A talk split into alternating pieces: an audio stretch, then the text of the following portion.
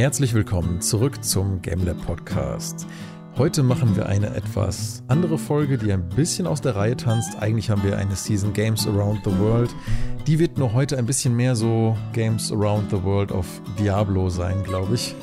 Mhm. Und heute sind wir auch nur zu zweit, deswegen begrüße ich nur den Stefan. Hallo. Hallo Daniel. Hi, hi. Wir haben ja beide ein bisschen reingeschaut in die Beta jetzt am letzten Wochenende, ne? Genau, also ich hatte auch das Glück, ich konnte in der Open Beta ein bisschen reinschnuppern. Ja, also ich habe meine Meinung so ganz leicht angepasst. Was war denn so deine Erwartung vor der Beta von Diablo 4?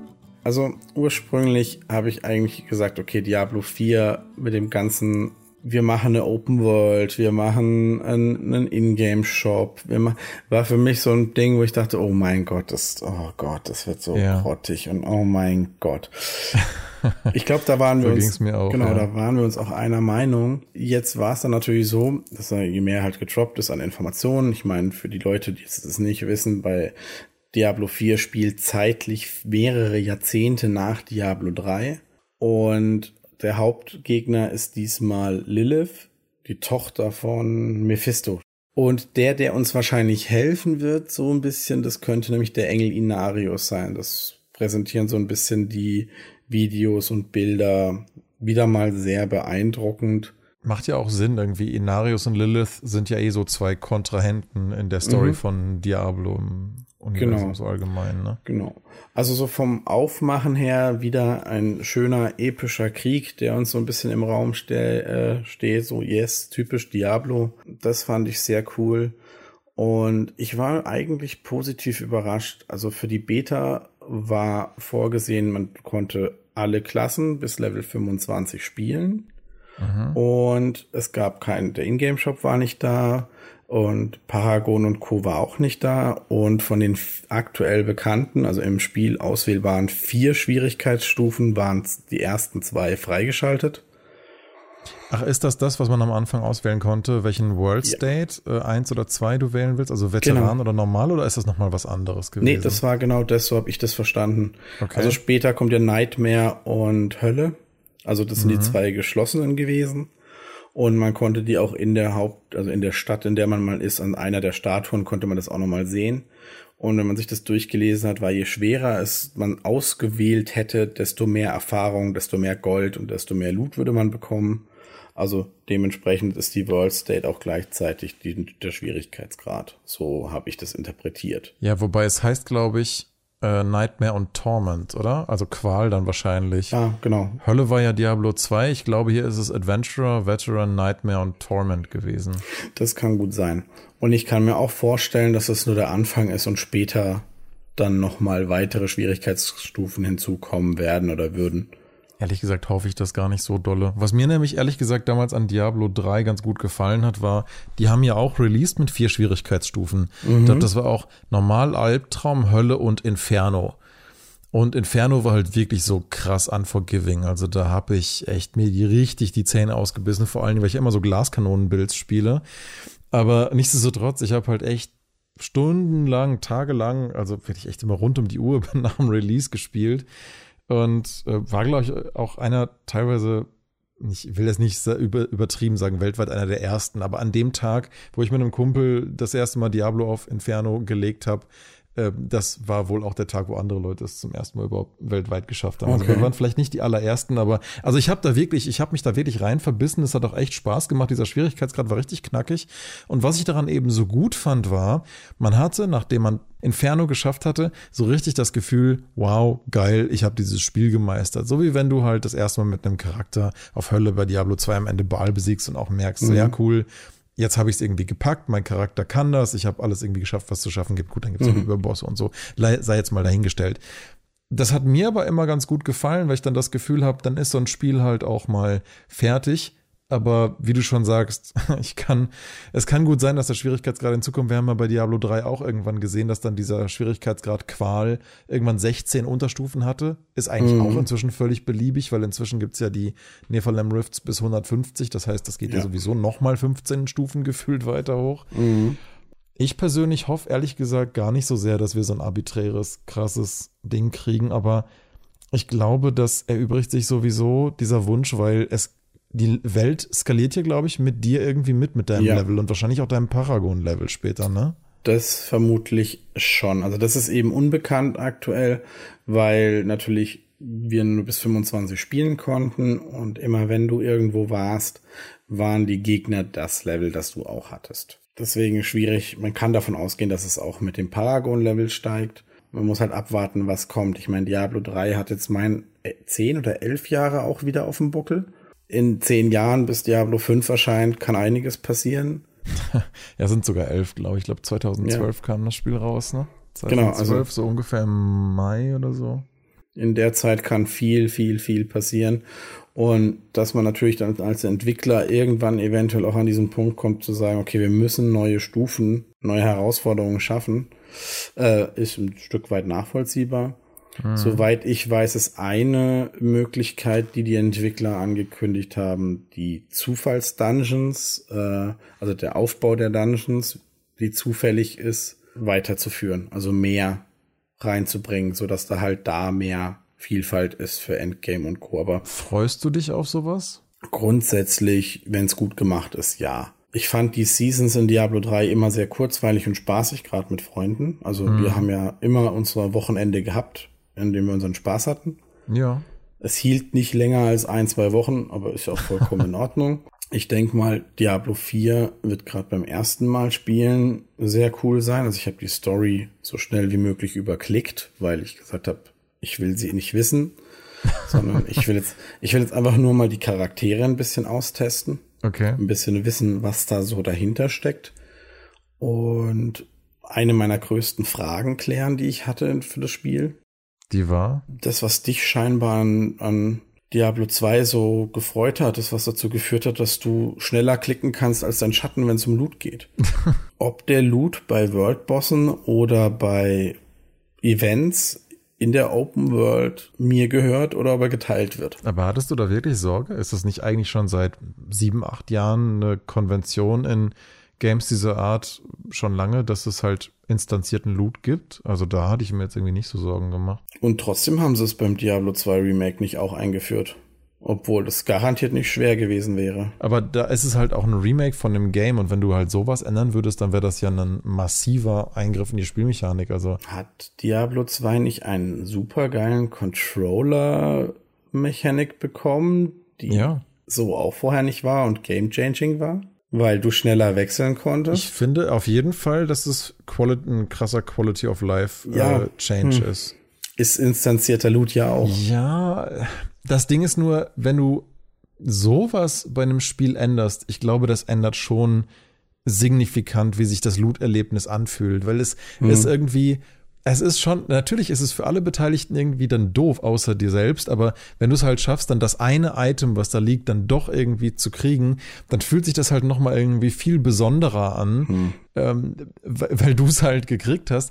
Und nicht nur das, es ist ja auch einfach dadurch, dass das Trading in Diablo 2 mit jedem beliebigen Item im Game geht, hm. sind die Dinge ja auch inhärent was wert, habe ich an einem der letzten Podcasts schon mal gesagt. Ähm, ja. Da mache ich mir so ein bisschen Sorgen bei Diablo 3, weil ich glaube, das Trading wird da wahrscheinlich wie im Dreier auch eher limitiert sein. Ne? Das konnte ich nicht ausprobieren. Also ich habe es alleine gespielt. Ich weiß nicht, ob ihr es in einer Gruppe gespielt habt und ausprobiert habt. Nee, ich habe es auch ehrlich gesagt, da komme ich gleich zu. Ich habe es auch nicht lange gespielt. Also ich hatte das, ich habe glaube ich, sagen wir fünf oder sechs Stunden gespielt. Also ich habe keinen der Charaktere auf Level 25 gespielt. Hm, ich auch nicht. Weil mehr. ich habe zwei Charaktere ausprobiert also ich mhm. habe gesagt, okay, ich habe an dem einen Tag habe ich den Druiden gespielt, weil der hat mich ein bisschen interessiert und dachte, okay, wie baut der sich auf? Mhm. Ich war sehr überrascht. Was kann der so? Weil den habe ich gar nicht ausprobiert. Mm, da war ich sehr überrascht, weil ich dachte, okay, der geht so in Richtung Transmo und Werbär, Werwolf, aber der hat auch Zauber wie mit Erde und ich glaube Wind. Also kannst du so ein bisschen wie im Zweier auch von den Elementen so ein bisschen der hat dann halt irgendwie sehr schnell so diese Fähigkeit, wenn, wenn du haust, verwandelt er sich kurzzeitig in einen Werwolf und kriegt halt einen Bonus und haut halt die ganze Zeit zu. Oder äh, ich habe mich dann auf die Erde und Werwolf so ein bisschen spezialisiert. Das heißt, mit Rechtsklick habe ich immer Erdattacken gemacht, Zauber. Und mit Linksklick habe ich einfach zugehauen in Form von Werwolf und habe einen Buff bekommen. Mm, aber ich habe festgestellt, boah, es ist echt knackig. Also Da war echt so, okay, die Gegner fallen zwar, aber so die Bosse und so, da muss man echt ein bisschen taktieren. Auch mal weglaufen, ja. die Phasen anpassen. Also wirklich gucken, dass es halt funktioniert. Also da war der Schwierigkeitsgrad bei den Bossen äh, so, dass du wirklich gesagt hast, okay, du musst arbeiten. Du musst den Dash, also diese Ausweichdinge benutzen. Du musst wirklich spielen. Und das hat echt Spaß gemacht. Also da war wirklich Ding dahinter, so, okay, jetzt muss ich weg, jetzt muss ich ihn hauen, ah, oh, jetzt habe ich wieder zwei Tränke.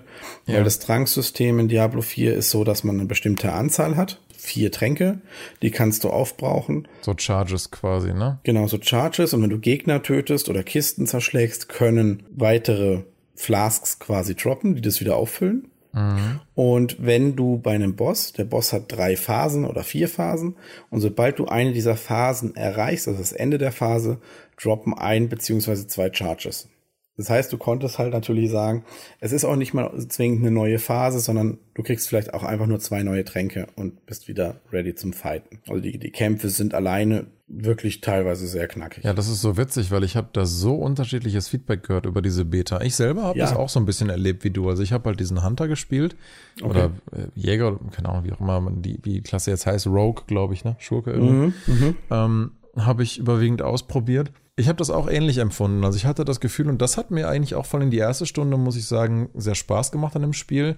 Ich hatte das Gefühl, mein Movement wirklich nutzen zu müssen. Also um halt Gegner ein bisschen zu micromanagen, um halt mich richtig zu positionieren. Und gerade der Hunter hat halt einfach so verschiedene Dodge-Moves. Also du hast ja eh deine Dodge-Rolle, die ja bei jedem Charakter ein bisschen animiert ist.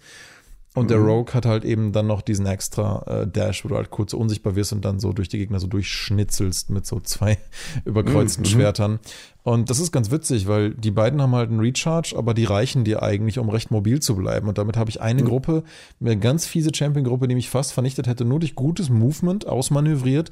Und dadurch halt, obwohl ich eigentlich unterlevelt war, hatte ich den Eindruck, ich zu schnell da reingerannt war in das Gebiet, trotzdem dann irgendwie schaffen können. Mhm. Und das war ein Erlebnis, wo ich, wo ich währenddessen fünf, sechs Mal dachte, oh mein Gott, nein, jetzt bist du fällig. und dann habe ich es doch irgendwie geschafft, das, äh, mich da rauszumanövrieren und die Gruppe dann doch zu zerlegen mit gutem Movement. Und da habe ich gemerkt, daran könnte das Game halt schon echt stark sein, so dass das Gameplay halt relativ knackig ist und dass du halt ähm, auch durchaus durch gutes Spielen halt auch was hinkriegst. Und dann ja das war so mein Eindruck. Und dann gucke ich mir mhm. so ein mhm. paar Videos und Reviews von der Beta an und die meisten Diablo-Channel, die ich sonst so gucke, waren so alle so, ja, das Spiel ist viel zu leicht, ja, auf Veteran mhm. ist das ja voll ja. total öde. Ja. Und ich dachte mir so, hä, irgendwie deckt sich, also entweder bin ich so nubig, ja, oder es deckt sich einfach krass nicht mit meinem Erlebnis. Also Nee, das kann ich tatsächlich äh, nachvollziehen und da muss man auch sagen, es ist eine Beta gewesen. Das heißt, alles, was wir gesehen haben und gerade vor allem die Spielweisen der Charaktere ändert sich hoffentlich nochmal, mhm. weil der zweite Charakter, den ich angefangen habe, war der Mage. Mhm. Und den habe ich dann relativ stark, also das Schöne ist, was mir aufgefallen ist, du kannst gerade am Anfang, ich weiß nicht, wie es später ist, äh, gerade am Anfang bin, kannst du immer, den, wenn du einen Skillpunkt gesetzt hast, kannst du den kostenlos wieder umskillen. Das heißt, ich bin halt im allerersten Level hingegangen und habe erstmal den Feuerskill ausprobiert, habe einmal geschossen. Dann bin ich zum Eisskill, also habe verlernt, Eisskill gelernt, habe den mal gemacht, habe dann den Windskill gemacht. Also ich bin quasi mit jedem einmal durch und habe mal einen Gegner getötet. Mhm, okay. Und habe dann beim Feuer festgestellt, ah, wenn ich, einen, wenn ich einen Gegner treffe, dann brennt der auch mhm. und verliert Schaden über Zeit. Und dann habe ich mir das ein bisschen durchgelesen und stand da auch drinne, hey, wenn du einen Gegner triffst und er brennt, dann durchschlägt der nächste Pfeil den Gegner und trifft den hinten dran. Mhm. Und überlegt, okay, Feuer könnte recht stark werden. Und habe das dann mit Feuer auch durchgezogen. Das muss ich dann sagen, wurde dann sehr, sehr einfach. Während ich beim Druiden, bei dem einen Boss wirklich kämpfen musste, war es so beim Mage, okay, ich weiche zweimal, ich muss ausweichen, passt, ich tue einfach wegteleportieren, er trifft mich nicht er macht sein Ding, ich kann casten, casten, casten, casten. Und das Ding ist einfach, ich glaube, ich habe einen Trank verbraucht, während ich beim Druiden jedes Mal gucken musste, kriege ich mhm. meine Tränke zusammen. Also der, der Unterschied ist extrem groß noch. Aber da muss man sagen, durch das Feedback und durch die Streamer bin ich mir relativ sicher, wenn Blizzard da einen guten Job macht, dann gleichen die das zukünftig an. Also mhm. das ist jetzt halt einfach der Test gewesen und die sind einfach noch nicht so richtig ausbalanciert, kann ich mir vorstellen. Weil der Totenbeschwörer soll auch relativ stark gewesen sein. Also was ich gesehen ja. habe. Ja, Hanna hatte den ausprobiert und die hat im Prinzip, also die Skelette machen halt alles für dich, ne? Genau. Ja gut, es war ja immer so. Also fast ja. immer. Gerade am Anfang. Also natürlich ähm, später ändert sich das. Das war ja auch Diablo 3 und in Diablo 2 genauso. Der Totenbeschwörer ist am Anfang echt stark. Und da habe ich auch schon einige gehört, einige, die ich so guck, die haben auch gesagt, hey, es ist nur die ersten 25 Level.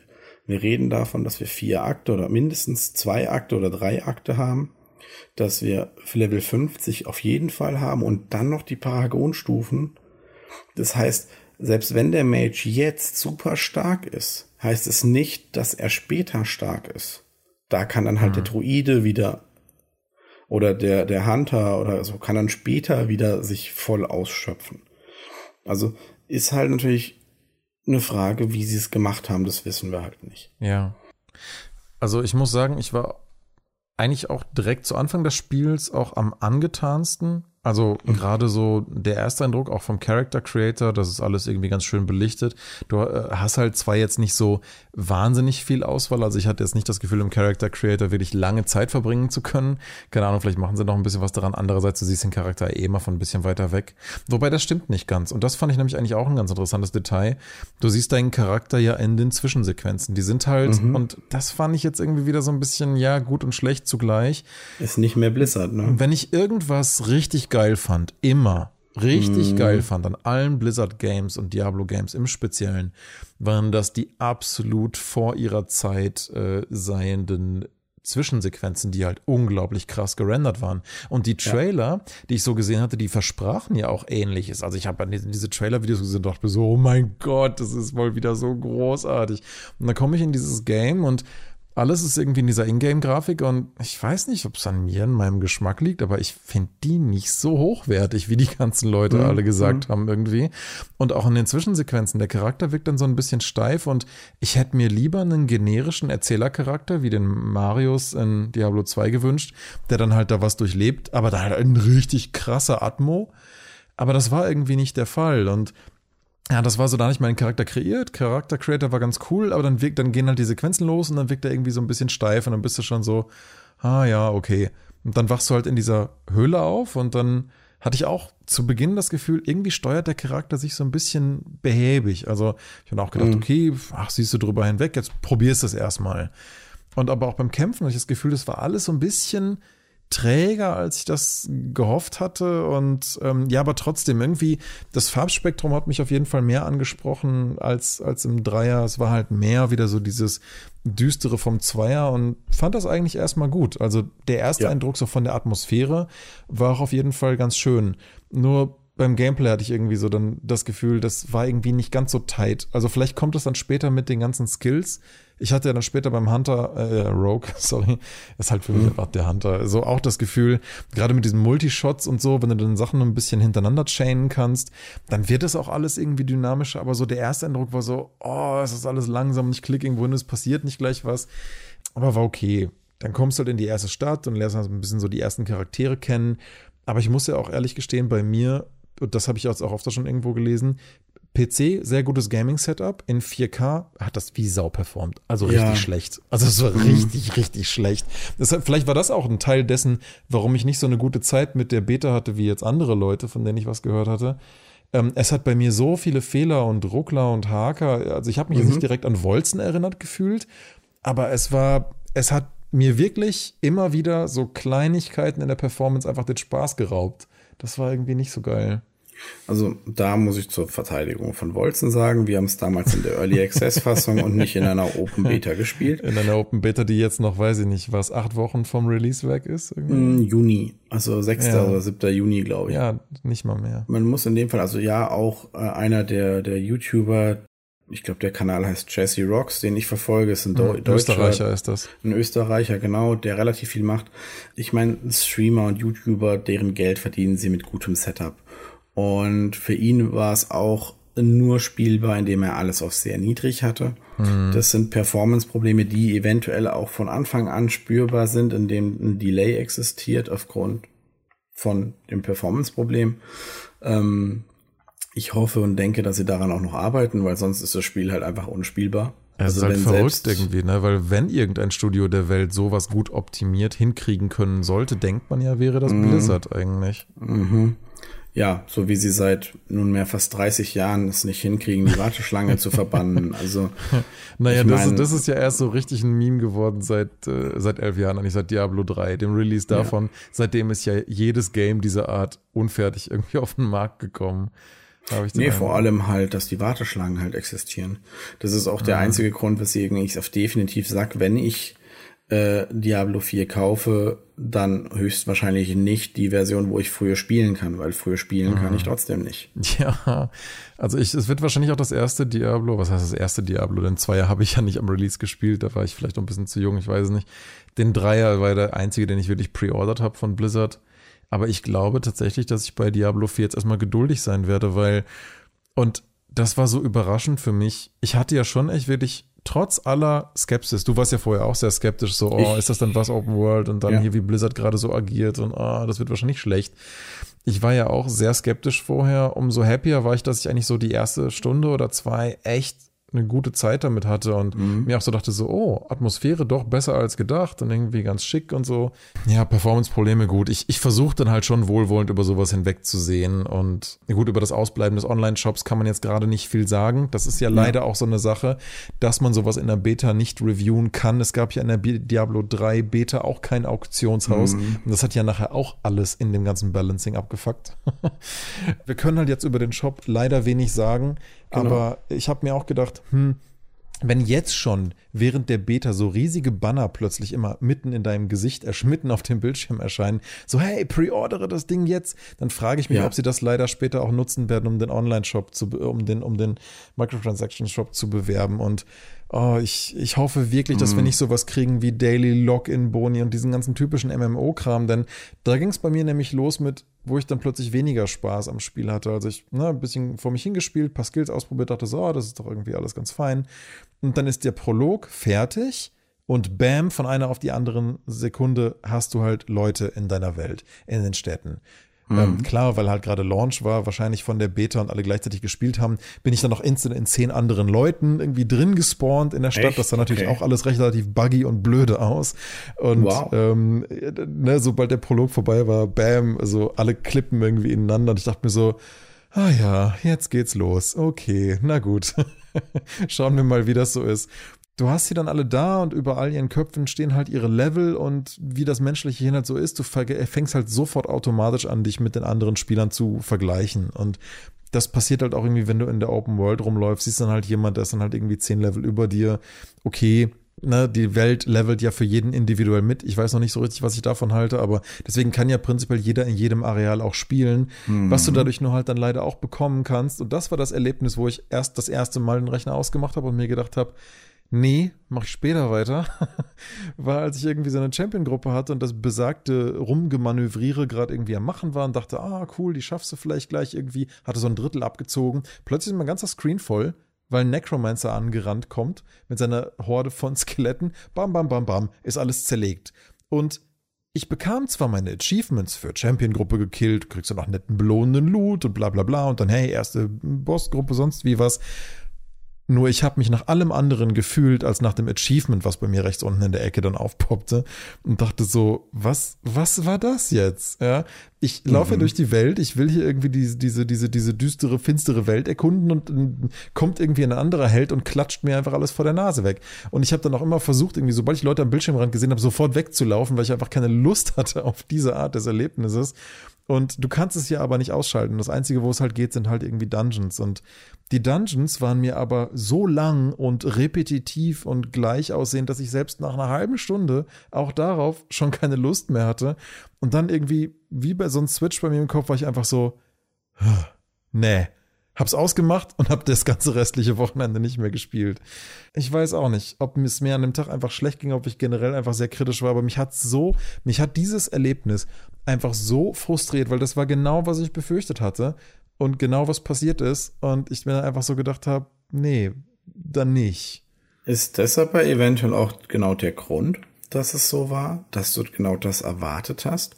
Also, wenn ich mir mal überlege, dass du Tage, Stunden, vielleicht sogar Wochen damit verbracht hast, hintereinander Baal in Diablo 2 zu legen, also wirklich repetitive, stumpfes, ich suche eine Achtergruppe aus random Leuten, geh da hin und mach so oft ich kann Baal. Und auf der anderen Seite du stundenlang in Diablo 3 jedes Mal dieselben Sachen machst, immer und immer wieder, und du jetzt bei Diablo 4 sagst, boah, dieses repetitive Dungeon, oh, das geht gar nicht, dass es einfach auch ein Stück weit die Erwartungshaltung an Diablo 4 war? Das sind ja, glaube ich, erstmal, um auf die Frage zu antworten, zwei unterschiedliche Dinge. Das eine ist halt so das Endgame-Gegrinde, wo du halt wahrscheinlich auch in Diablo 4 immer wieder ähnliche Sachen machen wirst. Das ist, ja, das ist in Diablo 2 und 3 auch relativ repetitiv. Im Zweier wahrscheinlich sogar noch mehr als im Dreier. Mhm. Aber im Zweier macht mir der Loot irgendwie signifikant mehr Spaß. Ich habe da das Gefühl, die einzelnen Sachen, die auf den Items draufstehen, haben eine Bedeutsamkeit für meinen Charakter. Ich kann auch mal aus einem ja. gelben oder blauen Item irgendwie was machen. Und ich habe das Gefühl einfach, ähm, alles, was ich gelootet habe in dem Spiel, das Einzige, was wirklich wichtig war, ist, ob das grüne Pfeilchen hat und dann Auto und dann Auto equipst du es fast schon und dann ist dein Charakter auch besser, dann hast du da mehr Item Power und dann machst du auch mehr Schaden.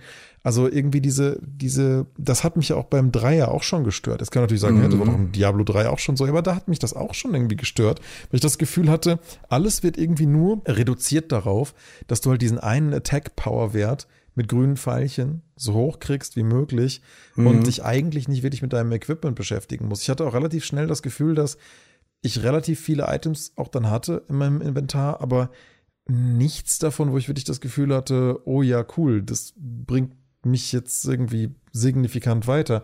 Irgendwie, ich habe das Gefühl, durch die Diablo 4 Beta Diablo 3 mehr wertgeschätzt lernen zu haben. Da geht es halt aber auch um Skills und so, dazu kann ich ja nachher noch kommen. Aber mm. selbst in der Diablo 3 Beta hatte ich das Gefühl, wenn da mal ein gelbes oder blaues Item gefallen ist, ich habe mir die irgendwie mehr angeschaut und dann auch irgendwie dann weiß nicht, mit einem anderen Auge drauf geschaut und sie angelegt als einfach nur die, nur die grünen Pfeilchen. Ich weiß auch gar nicht, ob die schon von Anfang an drin waren. Da würde ich aber sagen, also ich will auch noch mal kurz zu der Erfahrung gleich kommen, die ja.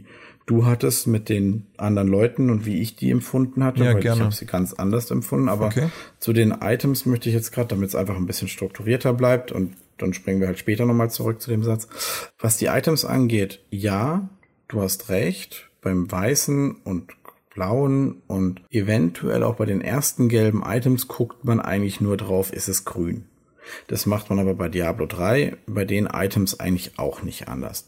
Mhm. Erst wenn du schon die ersten gelben Items hast, guckst du halt, okay, hat, was hat der für einen Wert? Und interessant wird's bei den Legendary Items. Denn nicht nur sind die Items, egal ob gelb oder Legendary, noch aufwertbar, das heißt, du kannst sie noch mal ein bisschen leveln gegen Materialien. Ich glaube, die gelben dreimal, die Legendaries viermal. Also du kannst, wenn du ein Legendary magst, kannst du das ein bisschen hochziehen, also mehr Schaden oder so. Und die Legendaries haben meistens Einfluss auf deine Skills, wie in Diablo 2. Das heißt, du guckst da schon sehr genau. Ist es jetzt ein Item, das du brauchen kannst? Warte mal, du meinst, du meinst Diablo 3 wahrscheinlich, oder? Nee, nee, Diablo 2. Ja, okay, es gibt manchmal halt so Sachen wie 1 oder 2 oder 3 zu den und genau. den Arten von Skills. Und das passiert da auch. Aber was halt in Diablo 3 später vielleicht auch eine ganz interessante Änderung ja war, ist, dass halt manche Legendaries wirklich deine Skills verändert haben. Also ein Höllenkatzen Hüftgurt oder so, der dann deine Granaten einfach öfter springen lässt. Ja. Genau, das ist, sind ja die passive Fähigkeiten gewesen. Das dachte ich, dass du das meinst, weil das ist ja erst im Dreier gewesen. Ich spreche explizit vom Zweier, weil, wenn ich das richtig gesehen habe, die Items auch die Möglichkeit haben, ein Plus auf deine Skillung zu geben, also plus eins zu Wirbelwind. Also wirklich explizit auf diesen Skill eine Verbesserung zu geben. Aber ich kann mich da auch irren, müsste man nochmal nachlesen, aber ich bin mir da relativ sicher. Mhm. Was aber noch eine weitere Variante ist, was das Ganze nochmal ein bisschen abschärft, ist, du kannst diese Gegenstände nicht nur aufleveln, du kannst auch ihre, in dem Fall, ich nenne es jetzt mal Passive oder ihre Zusatzfähigkeit verändern. Das heißt, es gibt diese Dungeons auf der Karte, die haben auch immer irgendeine Belohnung für eine, ich nenne es jetzt trotzdem mal Passivfähigkeit. Und wenn du jetzt einen Ring hast und dann sagst, boah, ich spiele halt kein Stück Eismagier, hab aber diesen einen Dungeon gemacht, wo ich diese Fähigkeit für Feuermagier gekriegt habe, dann kann ich das mit Materialien auf den Ring packen. dann ist er wahrscheinlich nicht mehr tauschbar mit der Gruppe oder es wird halt ähnlich sein wie Diablo 3, keine Ahnung. Aber ich kann dann meinen Skill oder meinen Ring mitnehmen.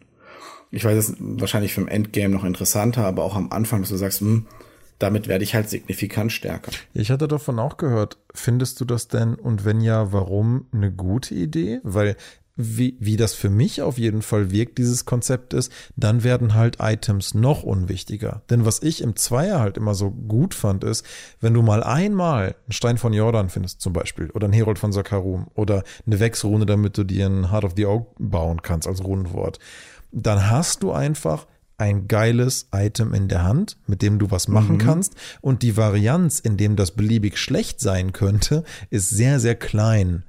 Also, wenn du das Item dann mal hast, dann hast du es immerhin. Dann ist es ein signifikanter Boost für deinen Charakter. Und ich habe so ein bisschen die Befürchtung, dass dieses, das fand ich im Dreier aber auch schon, dass dieses Legendary Power irgendwie extracten und anderweitig equippen können, dass das dem entsprechenden Gegenstand seine Besonderheit nimmt. Weil dann kannst du das ja einfach da rausziehen und irgendeinen anderen Gegenstand reinpumpen und dann brauchst du ja nur einmal das Item gefunden zu haben, aber das Item ist ja für dich dann gar nicht mehr relevant. Und das fand ich halt immer das Schöne eigentlich vorher an dieser Art von Itemization, dass wenn du weißt, du findest als Amazone mal eine Titans Rache oder so, das ist halt genau das Ding, was du gerne haben willst. Aber dieser Charakter verschwindet dann ja so ein bisschen, oder nicht? Was ist jetzt, wenn ich aber als Amazone lieber Bogen spielen würde? Und ich den Skill aber geil finde. Dann würde dir die Waffe aber nichts bringen, weil du dann auf eine ganz andere Endgame-Waffe hoffen würdest. Dann würdest du halt ein bestimmtes Bogenrunenwort, das leider super teuer ist, versuchen zu bauen hm. und würdest halt dein ganzes Equipment eher so in die Richtung umstellen. Und dann bräuchtest du halt dieses eine Runenwort und suchst dann halt Ewigkeiten nach den, den, den zwei besonders teuren Runen davon. Hm. Aber wenn du das halt dann mal hast und du hast dann einen guten Bogen, dann hast du halt das Item, dann hast du es dir erarbeitet und das ist dann so deins, aber du kannst es trotzdem, es hat auch, einen, wie gesagt, auch wieder einen inhärenten Wert, auch das kannst du jedem anderen noch irgendwie tauschen oder geben. Es hat einfach, also gerade sowas wie, ich weiß, man darf das in Diablo 2 eigentlich nicht, aber man sieht das ja an den Ebay-Preisen, gewiss, wenn so, so, ein, so ein Titan-Sache mal ätherisch mit perfektem Schaden fällt, dann verkaufen Leute das teilweise auch für 100 Euro auf Ebay. Also es ist schon irgendwie ja. verrückt. Also ich sage jetzt nicht, die Leute sollen irgendwie dann einen Schwarzmarkt machen oder online traden. Das ist überhaupt nicht die Aussage, sondern man sieht ja daran, dass das entsprechende Item einen richtig krassen inhärenten Wert hat. Und meine Befürchtung mhm. ist einfach, dass dieses Gefühl für, wow, habe ich da gerade einen geilen Gegenstand, es in Diablo 4 dann einfach nicht mehr so geben wird, weil du brauchst dann halt die Legendary Power und du packst sie halt in den Gegenstand, wo du sie gerne haben willst. Aber damit wird das halt irgendwie ein bisschen beliebig. Also da kann ich halt nur sagen, wir haben eine Beta gespielt, die bis Level 25 ging. Und es war eine Beta, in der die Legendary-Rate verdoppelt wurde. Ach echt? Oh, okay. Ja. Ich habe keins gefunden. Ich habe zwei Stück gehabt. Mhm.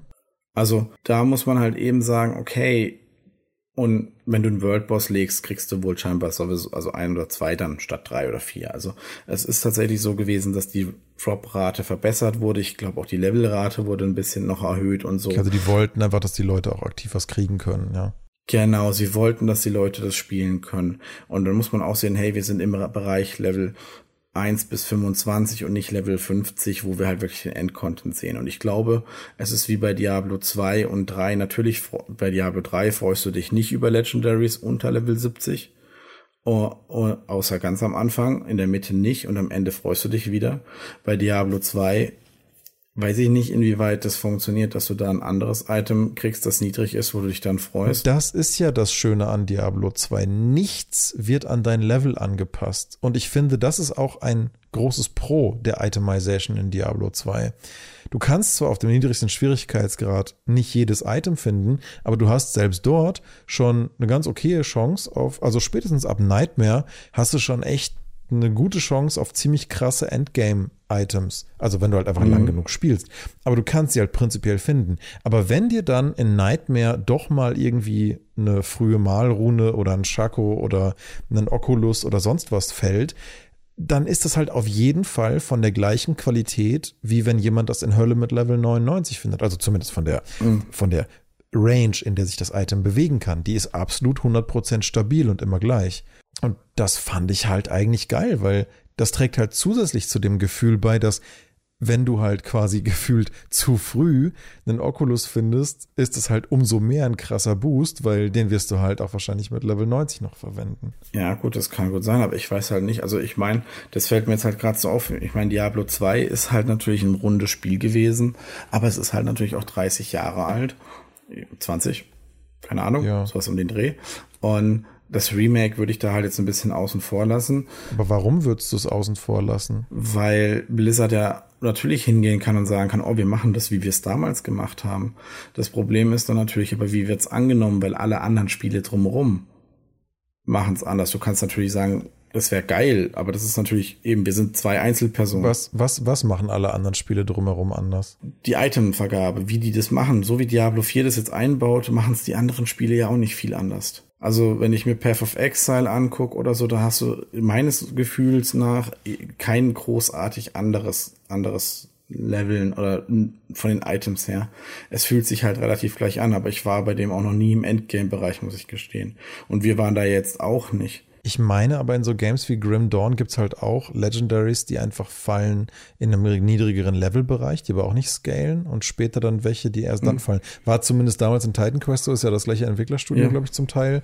Ja. Ich meine da auch, das Spiel ist, klar, das Spiel ist auch schon wieder ein paar Jährchen älter. Ja. Yeah. Aber noch so das, was mir so am ähnlichsten scheint, jetzt, jetzt innerhalb dieses Genres, also es ist ja kein Muss, ne? Nur weil halt jetzt irgendwie ein Spiel oder eine Mechanik irgendwie älter ist. Das heißt nicht, dass daran was schlecht ist. Die Runenwörter sind nach wie vor in meinen Augen eins der geilsten Designelemente, die jenen Hack and Slay hatte. Man hat ja auch nicht aufgehört, generell bestimmte Arten von Spielen zu machen, nur weil es was lange gibt. Nee, nee, aber es hat sich halt, aber Spiele haben sich ja in den Bereichen über Jahrzehnte verändert und es ist vielleicht einfach mhm. eine Veränderung, die halt mitgegangen wurde jetzt. Natürlich, dadurch, dass Diablo 2 das Remake ist, ist es halt wesentlich präsenter ja. als wenn man das jetzt kohärent durchgezogen hätte. Ich habe einfach das Gefühl, sie versuchen eine möglichst breite Masse einfach abzuholen. Ja. Das ist aus Sicht von genau. Blizzard und bei deren Größe und was die für eine Public Traded Company sind natürlich auch irgendwie genau. nachvollziehbar, dass sie so viele Leute wie möglich damit erreichen wollen. Und wahrscheinlich ist es dann auch halbwegs logisch, dass Diablo 4 halt ein deutlich, ich sag mal, simpleres Game ist. Jetzt als im Vergleich zu jetzt einem Path of Exile oder so. Also das ja, da hast du recht. Ich wollte jetzt gerade sagen, ich dachte, jetzt kommt Diablo 2, weil oder Diablo 3 als Beispiel, weil Diablo 4 ist. Na, aber es ist ja zum Beispiel schon so. Also wenn, also im Vergleich zum Dreier, also wenn du dir mal den Skilltree anguckst, also klar, wir können jetzt übers Paragon-Board wenig sagen, aber wenn mhm. du dir mal den Skilltree anschaust und was es da so für Varianz gibt, hatte ich das Gefühl, die Skills hatten nicht wahnsinnig viel Varianz. Mhm. Und das fand ich zum Beispiel, das hat mir richtig gut gefallen. Ich sag ja, Diablo 4 beim Spielen hat mir viel von Diablo 3s Pros aufgezeigt. Äh, gar nicht so sehr auf eine zynische, vergleichende Art und Weise, sondern Einfach weil ich plötzlich gemerkt habe, wie gut manche Ideen in Diablo 3 waren, die ich damals gar nicht so dolle gesehen habe, weil ich mich da einfach nur geärgert habe, dass es so viel cartooniger war als der Zweier und es trotzdem viel gespielt habe, aber irgendwie hat das auch natürlich schon auch Spaß gemacht. Aber was ich in Diablo 3 richtig, richtig gut fand, was ich jetzt hier im Vierer ein bisschen vermisst habe, ist, dass ich jedes Mal, wenn ich aufgelevelt bin, mit jeder Klasse in Diablo 3 das Gefühl hatte, oh geil, ich habe neue Tools zum Ausprobieren. Ich wechsle jetzt einfach die, auf die nächste Rune von meinem Skill und guck mal, was das macht. Oh, parallel mhm. habe ich den Skill freigeschaltet. Den könnte ich mir auch mal in den Slot legen und mal gucken, ob sich das irgendwie besser kombiniert. Und so hast du halt von dem Weg auf Level 1 zu Level 70 permanent eine Rotation bei jedem Level up durch irgendeinen deiner neuen Skills oder zumindest eine Rune oder eine neue Passive, die dazukommt. Das heißt, jedes Level ist irgendwie ein kleines Erlebnis für sich beim Aufleveln in Diablo 3. Und das hatte ich irgendwie im Vierer hier gar nicht. Ich hatte das Gefühl so, ah ja, jetzt muss ich erstmal in den Baum was weiter reinstecken. Ah, okay, das ist der Skill. Der kann am Ende, der kann jetzt stärker werden. Ah, okay, er kann noch stärker werden. Ah, und am Ende kann er die eine oder die andere Variante quasi wie eine Art Rune haben. Aber du kannst halt nicht auswählen, was du willst, weil dafür müsstest du die Punkte resetten. Das heißt, das müsstest du dann schon jedes Mal machen. Also es war mhm. irgendwie wie jeder Skill hatte zwei statt sechs Runen. Also insofern halt ein bisschen simpler natürlich irgendwo als der Dreier. Mhm. Aber wie gesagt, das lässt sich leider nicht final beurteilen, weil ich halt keine Ahnung habe, wie das Paragon-Board später aussieht. Ob das einfach nur inkrementelle kleine Schadens- und Crit-Upgrades irgendwie sein werden oder ob da halt wirklich nochmal was Skill-Veränderndes drin ist. Das kann ich halt einfach überhaupt nicht bewerten zum aktuellen Zeitpunkt, aber ja, das vielleicht mal so als kurzer Exkurs in, in, mhm. in warum mir das Aufleveln in Diablo 3 so Spaß gemacht hat und im Vierer irgendwie mir nicht so interessant schien jetzt. Da sind unsere Erfahrungen gerade wieder vollkommen unterschiedlich. Okay. Das ist sehr interessant. Also ich finde es echt spannend. Also ja, bei Diablo 3 ist für mich, also mittlerweile, kann sein, dass es am Anfang vielleicht spannender war, aber es läuft sehr schnell darauf hinaus, dass du guckst, okay, im Endeffekt liest du dir kurz die Passiven durch und sagst, okay, die anderen vier brauchst du nicht, den Skill brauchst du nicht. Ich laufe mit dem hier einfach weiter, weil die Waffe, die ich habe, macht damit mehr Schaden oder so. Ähm, das war meine Erfahrung. Ich dachte mal, das ist gerade den Dreier, weil den Dreier haben Beim wir Dreier, ja schon genau. so, aber den haben wir ja schon so zigfach, Deswegen meine ich ja, das ist halt- gespielt, dass ich glaube, jetzt ist natürlich auch nichts Neues vom Feeling mehr Ja, sein wenn du kann. einen Monk irgendwo, spielen ne? würdest, Ja. wird's wahrscheinlich, weil du findest dann, keine Ahnung, recht schnell eine Waffe, die, keine Ahnung, den und den boostet oder so. Aber egal, wir sind ja beim Vierer. Und da musste ich sagen, gerade beim, beim Mage ist mir das so ein bisschen aufgefallen, dass ja, du hast recht, es ist ein bisschen so, hm, es fühlt sich an wie, hm, du hast nur einen Skill, der hat zwei Passive noch hinten dran, hm, blöd. Aber wenn ich mir dann gerade den Feuermage nimmt, der dann halt, keine Ahnung, so sagt, okay, der Feuerpfeil, der bringt Leute zum Brennen. Und das ist ein Schaden, der tickt, das ist schon mal sehr schön. Dann gehst du zum nächsten, dann hast du deine ersten Skills drinne und du musst irgendwie fünf Level skillen, dann, oder zwei, drei, dann kommst du zum nächsten Skill-Slot, also zum nächsten Kreis, wo du Skills auswählen kannst. Und da gibt's dann plötzlich so zwei Feuerskills, und dann lese ich mir so durch, okay, das eine ist einfach nur so ein Feuerbrand und das andere war der Feuerball. Der Feuerball sagt dann halt, hey, okay, je weiter weg du bist, desto größer ist der Impact. Und wenn der Gegner brennt, den du triffst, dann hast du noch mehr Schaden und noch mehr Impact. Und das ist allein der Basisskill vom Feuerball. Das heißt, allein dann zu sagen, okay, mit meinem Linksklick muss ich einen Gegner zum Anzünden bringen, dann den Feuerball, dann trifft der mehr Gegner drumherum, steckt die in Flammen und macht damit noch mehr Schaden beim nächsten Mal und stackt damit hoch. Das heißt, ich habe damit halt schon eine, eine Kombination. Später kamen auch, ich habe dann die Hydren noch. Ich habe es geschafft, bis zu den Hydren zu spielen. Das geht relativ fix. Ich glaube, Level 15 oder so kriegst du die Hydren. Und da ist dann auch so, ja, wenn du, wenn du, keine Ahnung, das benutzt und dann kriegst du eine Hydra mehr. Also es war dann irgendwie so eine eine Verbindung mit einer Kombination, die du halt mit einer Hydra mehr kriegst. Es ist bei weitem nicht so komplex wie Diablo 3. Aber es geht halt schon, finde ich, ein bisschen wieder zu Diablo 2 zurück in dem Fall, weil du hast halt deinen Skilltree und suchst dir da halt was aus. Es sieht nur anders aus als vorher. Du kannst halt sogar ein bisschen dran rumspielen und ich weiß halt nicht, ob Legendaries später, doch die Legendaries haben halt natürlich noch diesen entweder einen Plus-Effekt oder einen passiven Effekt, den den Zauber sogar noch mal ein bisschen ändern können. Also ich bin mir nicht mehr sicher, was genau eintrifft, aber sie können dir sogar Skills geben. Ich weiß, dass ich beim Druiden den Blitz nicht geskillt hatte, aber ich hatte ihn, weil ich eins der Legendaries anhatte. Mhm. Okay. Das heißt, ich habe einen Skill bekommen, den ich dann in meinen Slot mit einbinden konnte und damit halt eventuell auch einen Effekt bringen könnte. Weil die Statuseffekte scheinen in dem Spiel tatsächlich zu triggern. Wenn ich einen Gegner brennen lasse und ihn dann, keine Ahnung, noch dazu bringe, dass er sich nicht bewegen kann. Der Druide hat nämlich später, kann er sich einen von drei Gefährten aussuchen, Wolf, Rabe oder Ranke. Und die Ranke hat als Fähigkeit, die Gegner werden bewegungsunfähig. Wenn ich mir das dann ein bisschen hochrechne und sage, okay, ich bringe den Gegner zum Brennen, egal wie, und, und tick ihn quasi, dass er tot ist, wenn, also du hast dann zwei Lebensbalken, du hast den hellroten, das ist sein richtige Leben, und du hast einen dunkelroten, das ist das, was runtertickt quasi. Also bis zum hellroten tickt's runter. Gibt es keinen hellroten Balken mehr, weißt du, okay, wenn du ihn in Ruhe lässt, stirbt er. Wenn du es dann schaffst, dass er sich nicht bewegen kann, ist er keine Gefahr mehr für dich. Und ich glaube, da liegt dann eventuell im Endgame so ein bisschen noch dieses taktische. Aber wir werden vermutlich auch das gleiche erleben wie in Diablo 3. Nach ein, zwei Wochen oder Monaten oder lass die erste Season kommen. Ich meine, Diablo 3 wurde ja auch erst nach der ersten Season wirklich noch besser, sag ich jetzt mal. Ja, Diablo 3 wurde leider erst richtig fertig mit Reaper of Souls und der Abschaffung des Auktionshauses und Loot Ja. 2.0. Was Ja. halt leider auch total das Geständnis ist an, dass sie es halt bewusst vorher schlecht gebalanced haben, um das Auktionshaus zu stärken. Apropos Balance, was fandest, wie fandest du es denn mit den Schadenszahlen? Weil wir haben uns in Diablo 3 in der Vergangenheit sehr oft über die Schadenszahlen aufgeregt. Ja, kann ich wenig zu sagen. Ich habe ja noch nicht 60 Stunden in meinem Charakter. das ist Das ja das ist Ding richtig, am Anfang. von Diablo 3 waren die Schadenszahlen ja auch noch vollkommen in Ordnung. Ja. Am Ende in Diablo 2 machst du am Ende so 10.000, 20.000 Schaden je nach Charakter. Kann auch mal mehr sein. Bei Diablo 3, wenn du Inferno am Ende geschafft hast, hast du auch irgendwie, keine Ahnung, irgendwas zwischen 10 und 100.000 gemacht. Das sind irgendwie mhm. vielleicht noch Zahlen, die man einordnen konnte. Das Ding ist nur einfach, bei Diablo 3 war der Power Creep so krass, dass sie es einfach nicht gut geschafft haben, fand ich, dieses Game so zu rebalancen kontinuierlich, dass das halt irgendwie noch in einem akzeptablen Rahmen blieb. Und dann hat ja. man halt irgendwann Sets, die machen halt 60.000 mehr Schaden, weil die Gegner, wenn sie halt auf Torment 16 stehen, halt, stehen halt auch 20.000 Prozent mehr Live haben oder wie auch immer. Das kann ich einfach jetzt überhaupt nicht beurteilen, weil die Schadenszahlen mhm. im Early Game meistens ziemlich annehmbar sind, wenn das Spiel noch nicht besonders alt ist.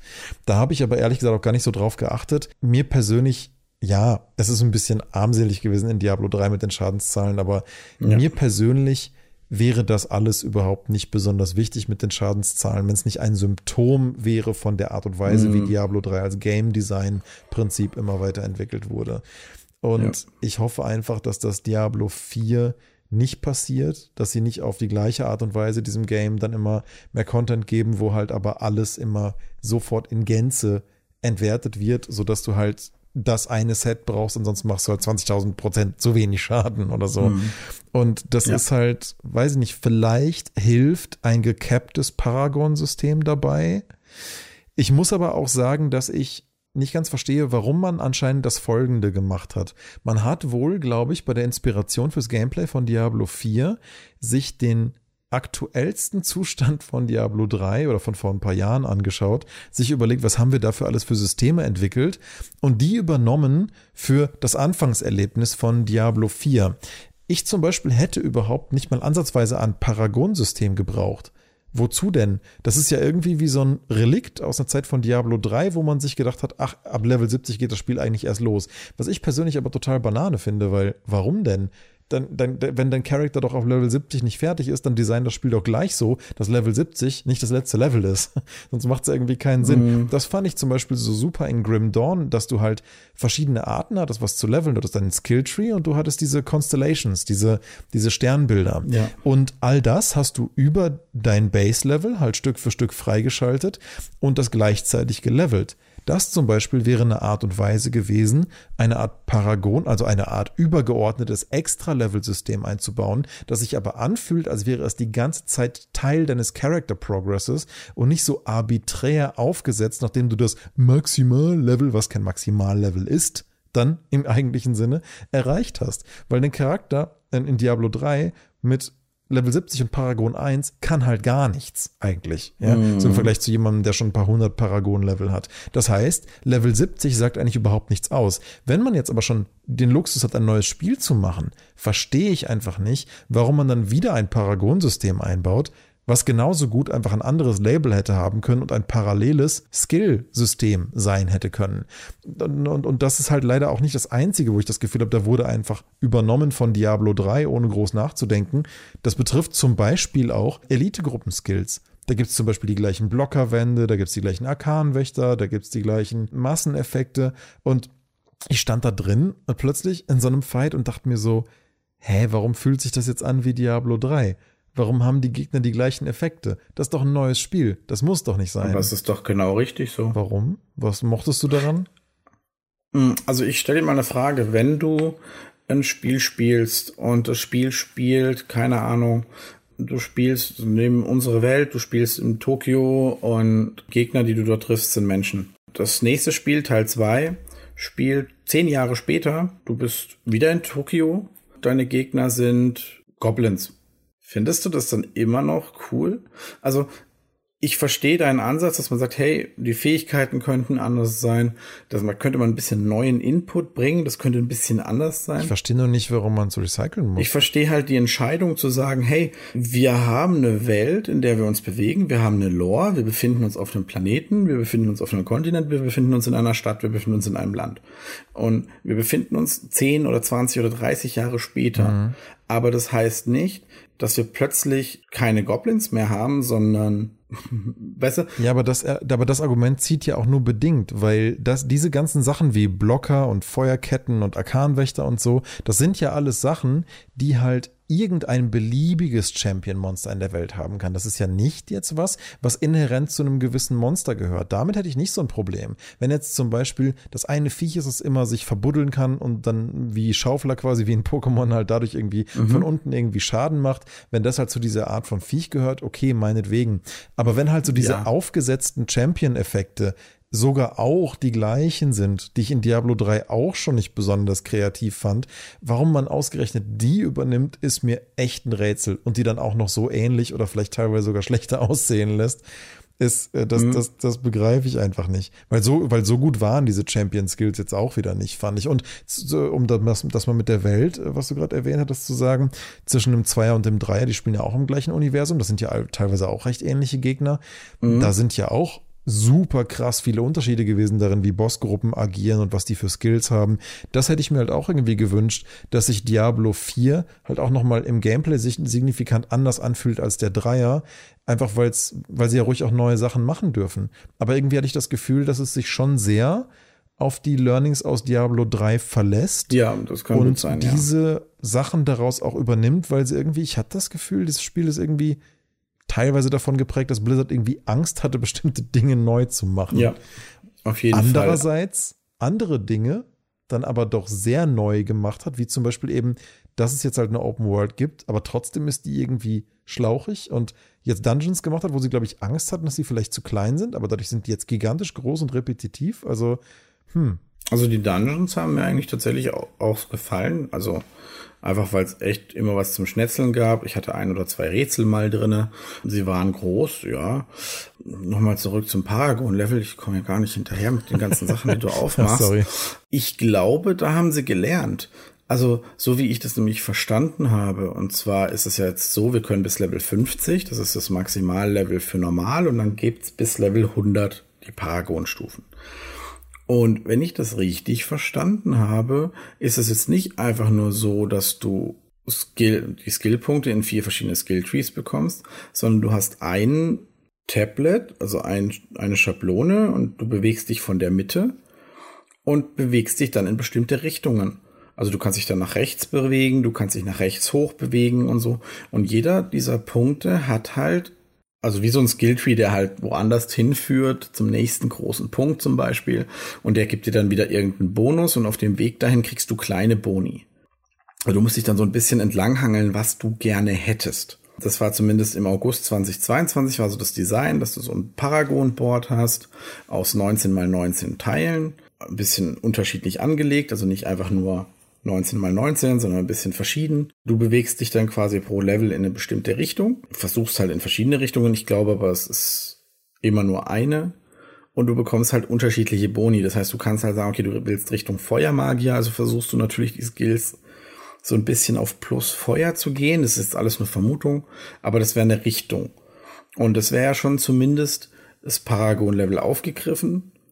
Wahrscheinlich kann man sehen, wie man will, ob es jetzt simpler oder komplizierter wird, aber so ein bisschen auf die nächste Stufe gehoben und, und gefühlt weg von diesem, ich tue einfach nur meine Mainstats hochpushen, weil die anderen Skills im Paragon-Level bei Diablo 3 waren ja mehr oder weniger nichts sagen.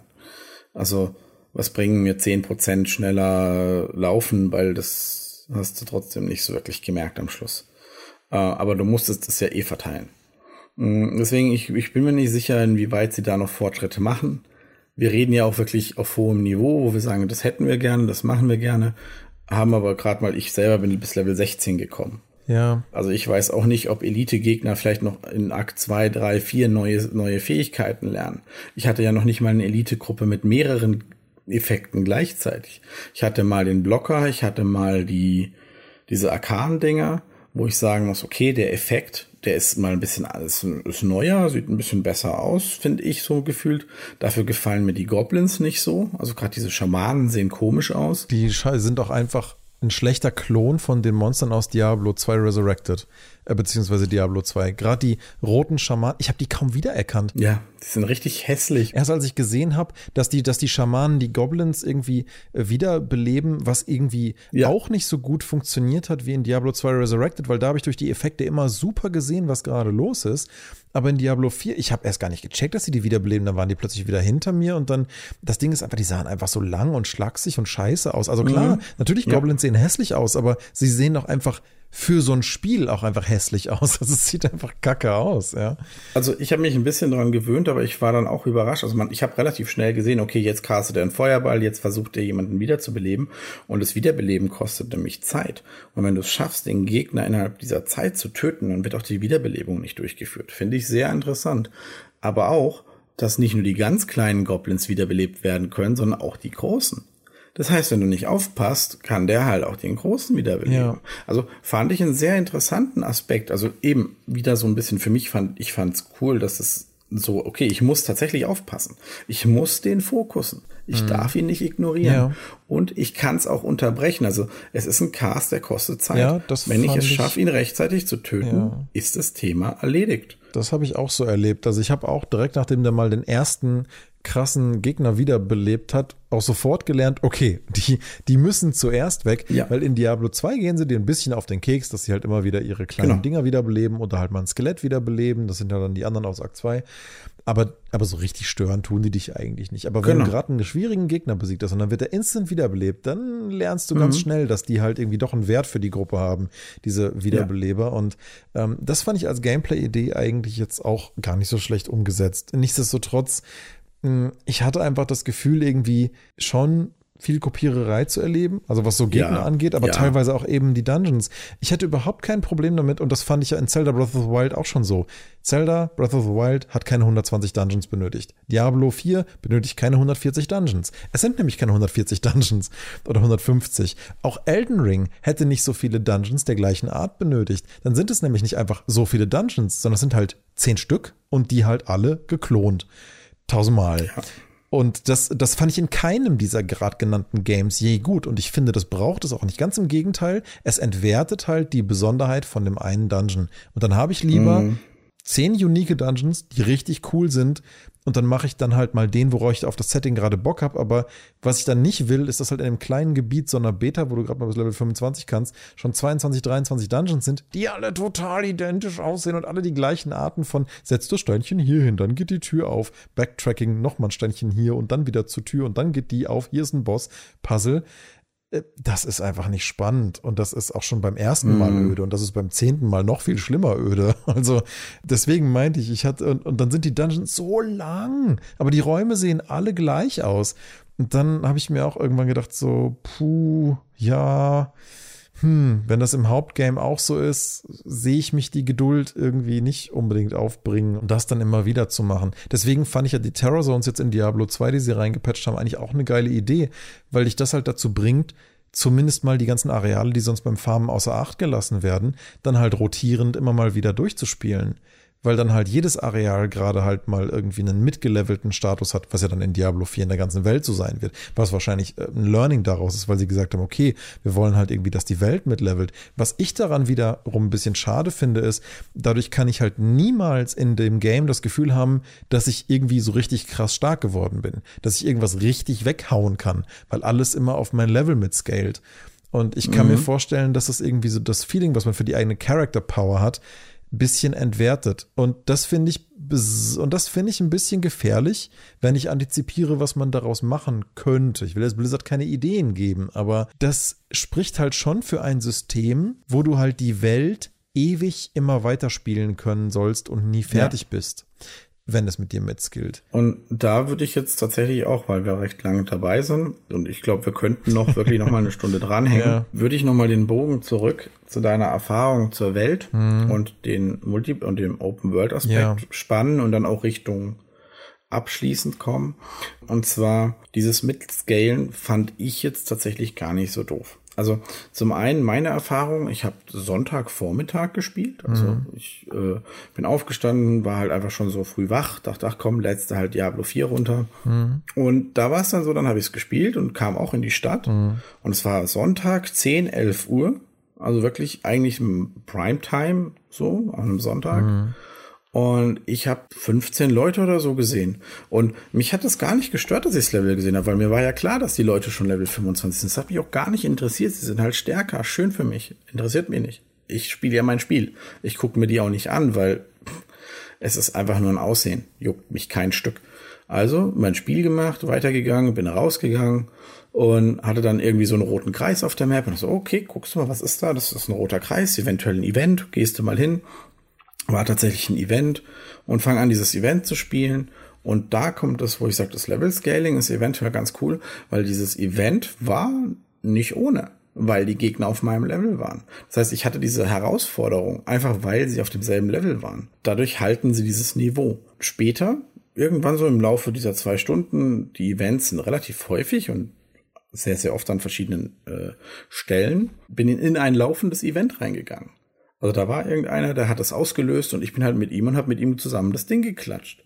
Dann gab es die Kiste, von ihm gab es ein Danke, also über dieses Emote-System hat er Danke gesagt. Dann sind wir getrennte Wege gegangen. Das fand ich sehr cool. Also so vom, vom, vom Erlebnis, ich konnte ihm kurz helfen, habe den Loot mit, mitnehmen können, habe meine Erfahrung bekommen und bin halt einfach weitergelaufen. Umgekehrt, irgendwann mal war ich in so einem Event und dann kam einer, der hat mir geholfen, dachte ich, okay, cool, bin ich schneller fertig, passt für mich. Ich hatte aber nie das Gefühl, da war irgendeiner, selbst wenn er 25 war, das war kein Stress für mich. Für mich hat das Scaling tatsächlich vollkommen Sinn gemacht. Es war auch nicht so überlaufen. Und wenn mal ein Boss da war, ich meine, diese World Bosses war jetzt, ich habe es nur per Video gesehen, wo um 17 bis 17.30 Uhr kann dieser World Boss, dieser eine, den sie ja extra reingemacht haben nochmal, weil der spawnt irgendwie zu anderen Zeiten und ganz komisch. Da brauchst du zwölf Leute und der mhm. soll richtig schwer sein. Also ich, ich habe so das Gefühl, ja, das Spiel ist mit dieser Open World eventuell mal was anderes. Und ja, als Gruppe könnte man sich ab und zu ein bisschen verloren fühlen, aber ich glaube auch, dass dieses Scaling und Schwierigkeitsgrad beibehalten dem Ganzen halt wieder genau diesen Touch gibt, wo du sagst, hey, ich brauche jetzt noch ein Item, das mir genau diesen Boost gibt, dann bin ich ein bisschen stärker, als ich sein muss und, und verhindere damit so ein bisschen dieses Diablo 3, oh, ich habe die Waffe, fupp, ich bin am anderen Ende des Dungeons, weil ich halt diese Waffe gefunden habe. Mm, das wird damit halt einfach so ein bisschen entzerrt und schwerer gemacht. Ja. Und hält eventuell auch diesen Spielspaß und den Fortschritt einfach am Laufen, dass du langsamer vorankommst. Die Geschichte könnte auch ganz cool sein. Ansonsten hast du halt viel Gleiches. Das ist, steht außer Frage. Also sie haben sich sehr stark an ihren Vorgängern bedient, wo ich dann auch denke, okay, das sei ihnen ja auch irgendwo gegönnt. Ich meine, es spielt in einer Welt und sie haben die Sachen ja auch entwickelt manchmal vielleicht zu viel. Das muss man halt sehen. Und ja, sie haben halt viel kopiert, da stimme ich dir auch zu. Die Dungeons sind halt Copy-Paste.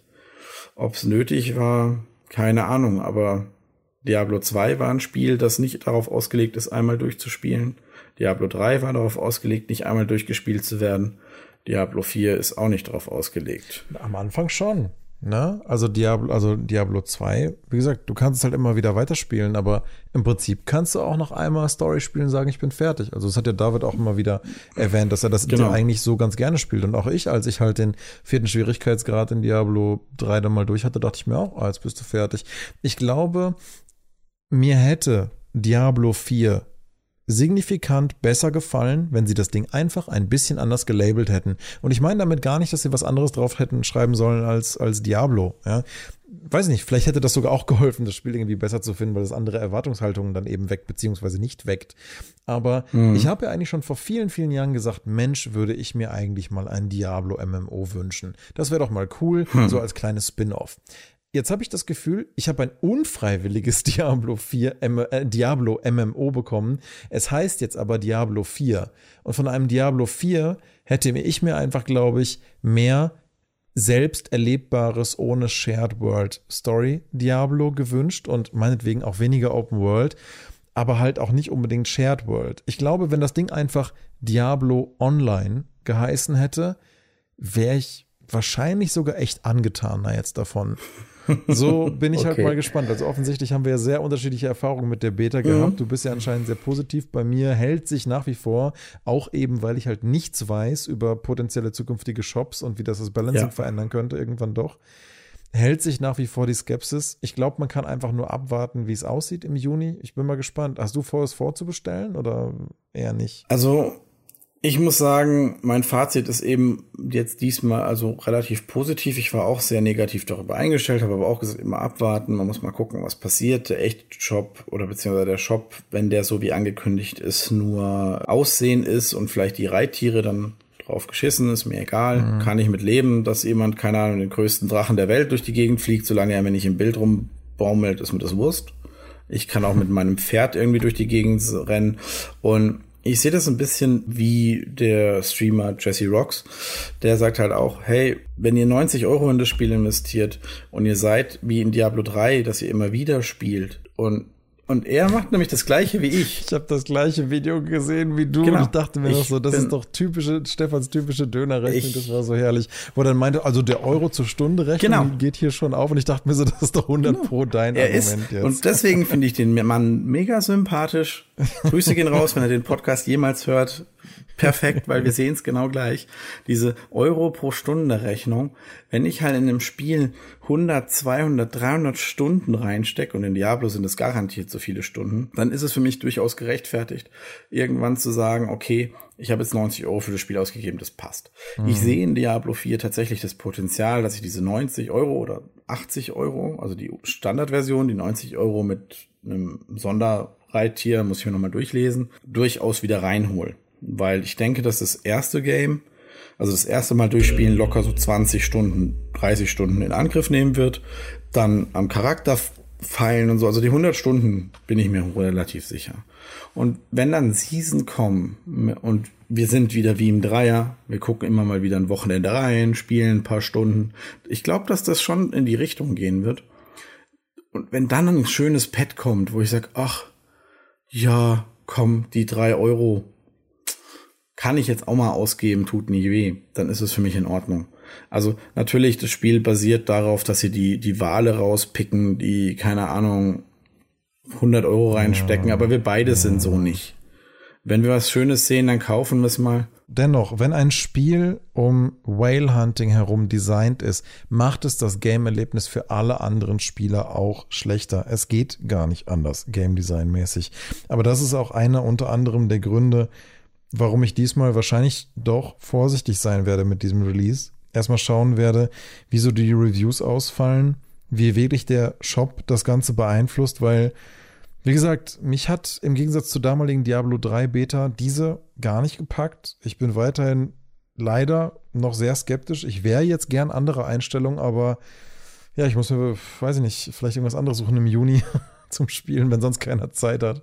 Ich habe das Glück, meine Freundin ist irgendwie eine Woche in Urlaub. Äh, wahrscheinlich heißt das für mich eine Woche.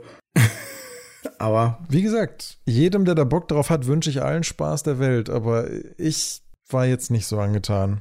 Wahrscheinlich werde ich spielen, werde sagen, hey Daniel, komm, in einer Stunde hast du das runtergeladen, let's go. Ja, das sehen wir dann. Jedenfalls fand ich das ja schon ganz interessant, wie viele Insights man jetzt aus dieser ersten Beta-Phase da mal rauskriegen mhm. konnte. Und ich denke, wir müssen uns einfach gucken, wie das dann im Juni so läuft. Und bin mal gespannt, wie ähnliche oder unterschiedliche Einstellungen wir dann auch wieder sein werden ja. zu diesem Spiel und was vielleicht auch David dann davon hält. Mal gucken, ob der sich das irgendwie geben will. Ja, also ich fand sehr gut, also wie wir auseinander sind auch. Also ja. was wir da tatsächlich Unterschiede am Spiel entdeckt haben. Sehr unterschiedlich, was man fokussieren kann. Genau, ist sehr, sehr schön. Und es ist auch ein super äh, Ende für heute würde ich mal sagen. Dafür, dass wir vorher gesagt haben, wir wollten es heute nicht so lange machen, ist es definitiv ja. wieder einer der längsten Podcasts geworden. Von 20 Minuten geplant auf jetzt äh, über eine Stunde. Ja, und wahrscheinlich hätten wir sogar noch viel länger machen können. Aber gut, schauen wir mal, ob wir dem hier einen zweiten Teil geben, wenn das Ding mal dann ganz draußen ist. Bin gespannt. Vielen Dank dir Gerne. für den heutigen Podcast und bis zum nächsten Mal. Bis dann. Bis dann. Ciao, ciao. Ciao.